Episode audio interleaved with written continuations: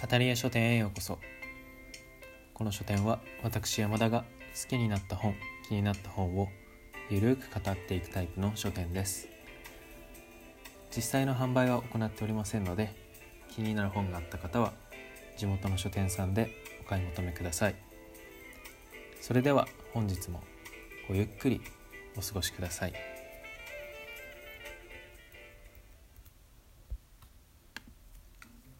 さて本日語らせていただく本はこちらです。高野和明さんの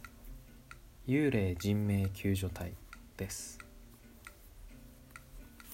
そのタイトルの通り幽霊になった人たちが、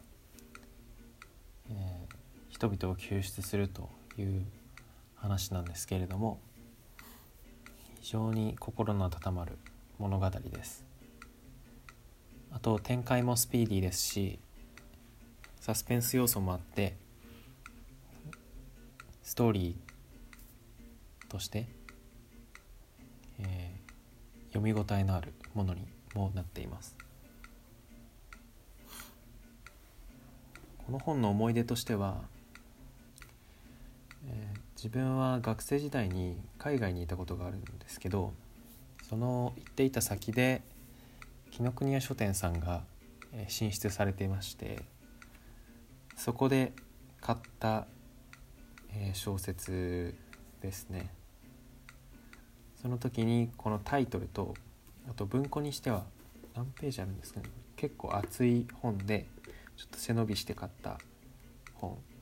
でした。で買った当初はそんなに500600ページ近くあるんでえー、すぐ読めると思ってなかったんですけれどもあまりの面白さにですね寝る間を惜しんで、えー、読み切ってしまったそれぐらい中身が面白い本なので是非おすすめです。あとは高野さんの本ですと大学の時に、えー、ジェノサイドっていう当時自分の中では結構流行った本っていうイメージがあったんですけどあの、まあ、そうそうでもなかったのかな。でも、えー、ジェノサイド」という本も非常に面白くてもう1ページ目からずっとハラハラワクワクさせてくれる展開なのでこちらもぜひおすすめです。タイトルは物騒ですがそこまで、えー、怖い要素もないので疾走感のあるストーリーが好きな方は是非読んでいただけたらと思います。高野さんの本は総じてそういう疾走感のあるストーリーなのかなとも思ったんですけど、えー、ただですね「夢のカルテ」という本も自分は読んだことがあるんですけどそちらは、まあ、もちろんこれも面白くて、えー、中身非常に好きなんですけど疾走感というよりはミステリー要素が強くてそういったタイプの小説でも面白かったですね医療系のお話、まあ、カルテって書いてあるからそうだと思うんですけど